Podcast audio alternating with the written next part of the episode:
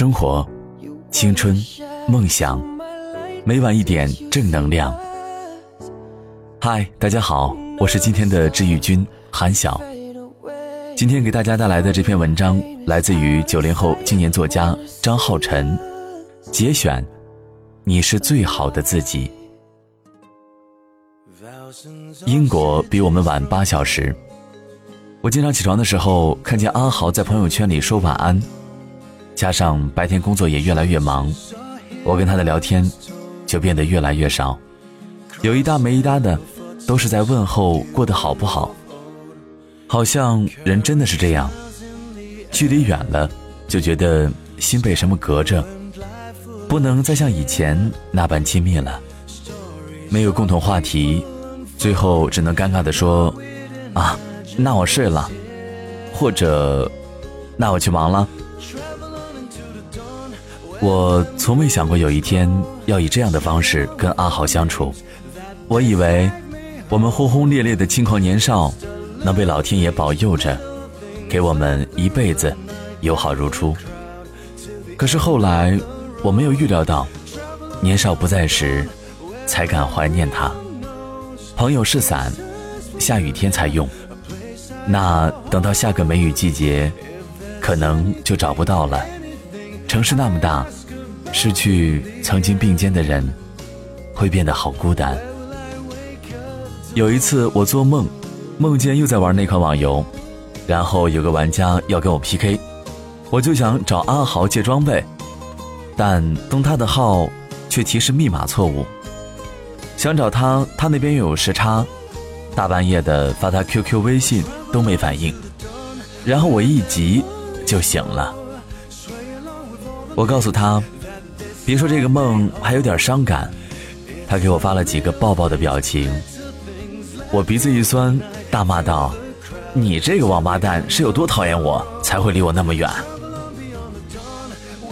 我们已经踏入成年人的世界，但有时却又不愿意承认自己是大人，因为总想抓住过去的尾巴不放，但总要松开的。即使是不情愿，我们也要经历跟重要的人告别。电影《少年派的奇幻漂流》里说：“人生。”就是要学会不断放下，但最令人痛心的，还是没有好好的告别。我觉得我欠阿豪一个再见，以及谢谢。后来的后来，我遇见很多人，有那么几个走了，有那么几个选择留下。只是我再也没交过像十二岁那年跟阿豪一样的朋友。朋友之间用来化解尴尬和展示自己牙尖嘴利的最好办法，就是开玩笑。你不得不承认，就算自认为身上没任何笑点，也总能被朋友创造出各种并不好笑的笑话来。但奇怪的是，有时候你不介意，有时候心里面明明不好受，却还强装无所谓。沉默先生说。很多人，玩笑的内容是假的，但开玩笑的目的是真的。沉默先生是我一发小，从小性格内向，不爱说话，而且他是个因噎废食的典型。小学五年级在艺术节上跳舞，结果摔在台上，赢得了一片笑声。从此，他听到《太阳出来喜洋洋》这首歌都觉得气短。初中跟一群女生追星，被男生嘲笑，于是忍痛丢了 CD 卡带。类似的情况还有很多。整个中学时代，沉默先生都把自己装裱在不用跟人打交道的世界里，像一幅无人问津的字画。朋友这个字眼对他来说都是奢侈的，能有两三个发小一直陪着，已经是座福气。第一次改变，是从大学一个音乐节开始的。系里下了硬指标，需要指派每个专业出几个歌唱类节目。沉默先生是被室友拱上台的，因为洗澡的时候偷偷唱歌，碰巧被回寝室的室友听见，从此膜拜为歌神。他低着头，刘海遮住了半张脸，就算上了大学，也仍然平凡普通，让人舍不得在他身上多看一眼。他愣在讲台上片刻，然后支吾着问：“我能背过去唱吗？”记得他唱的是陶喆的《寂寞的季节》，直到现在，他脑子里时常还能想起当时全班自发的掌声。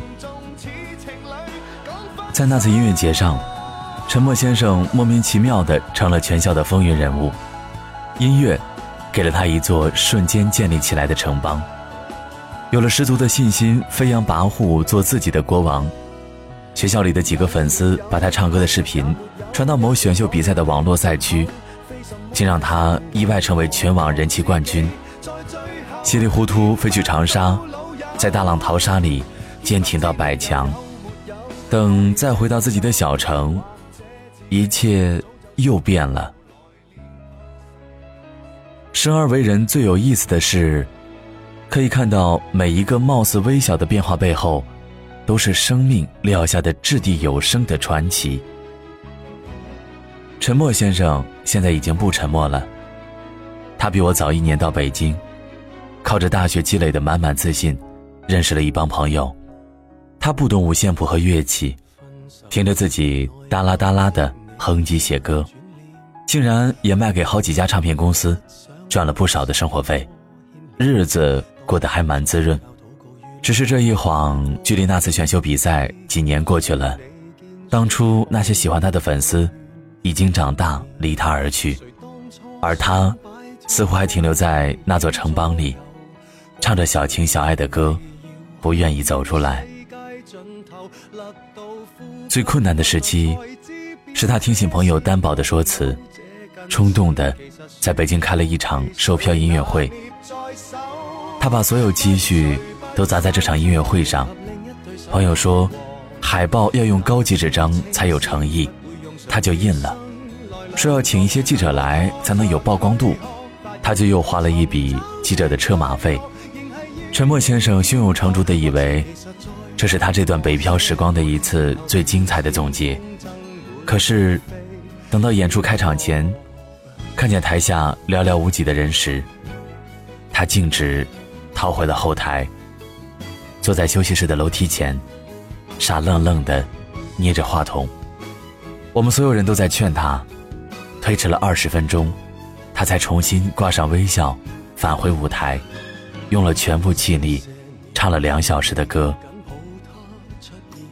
那时我以为，他坐在楼梯前，应该是受到很大的打击，不管是钱的问题还是自信心的问题。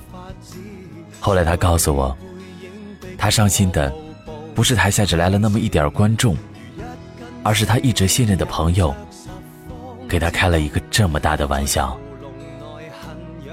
音乐会结束了，他的人生，仿佛才刚刚开始。沉默先生并没有计较朋友的事，而是当一切云淡风轻。后来大家还是在一起胡闹。那些损友说他歌路窄，说他长得像某某喜剧明星，他都笑着回应，让认真的玩笑全变成敷衍的谈资。虽然冥冥中我察觉到什么，却又说不上来。反正跟小时候那个。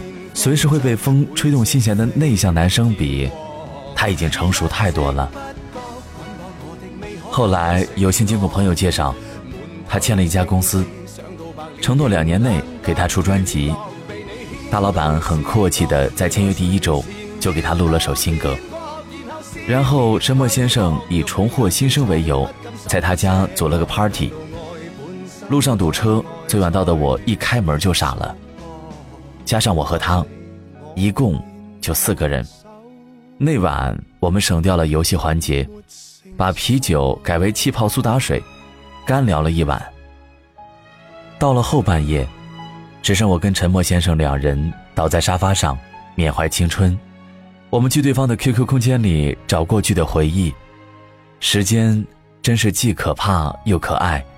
可怕的是，总会让你觉得以前的自己惨不忍睹。可爱的是，而后又会感谢过去那个丑鬼不断碰壁做错事，才能成长为现在的自己。嘲笑过对方的旧照之后，我俩陷入沉默，被鱼缸里的流水声扰得心烦。我问了一个一直困扰我的问题：你现在开朗大方，有那么多朋友，但心里装得下吗？他漫不经心地说：“当然装不下。”心是分里面和外面的，在乎你的人，自己知道往你心里钻；不在乎你的，给他们自由，该留会留，该走也会走。一年之后的光景，跟开始预想的已然面目全非。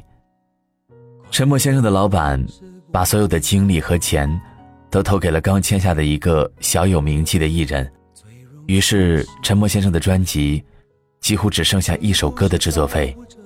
白羊座的他放弃不了，于是动用所有朋友关系，用一首歌的成本做出了一张五首歌的 EP。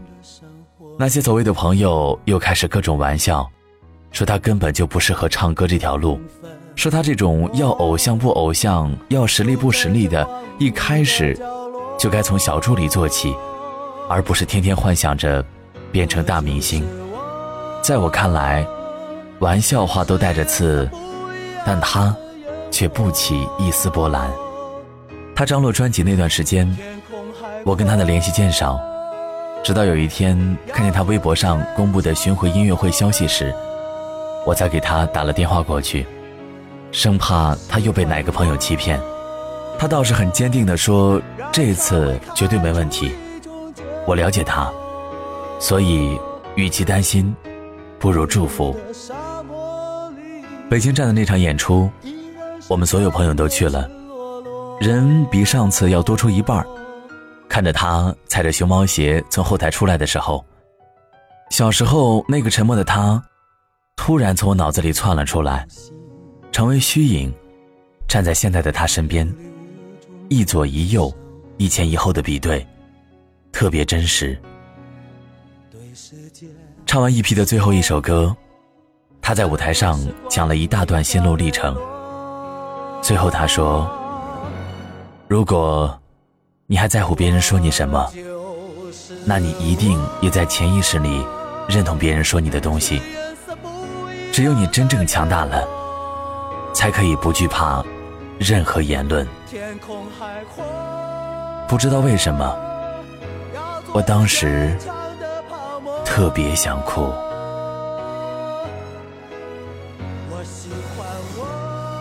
我们就是我们自己，在乎自己该在乎的，以及在乎我们自己的。永远要记住，你就是最好的自己。今晚就是这样，韩晓在北京，祝你晚安。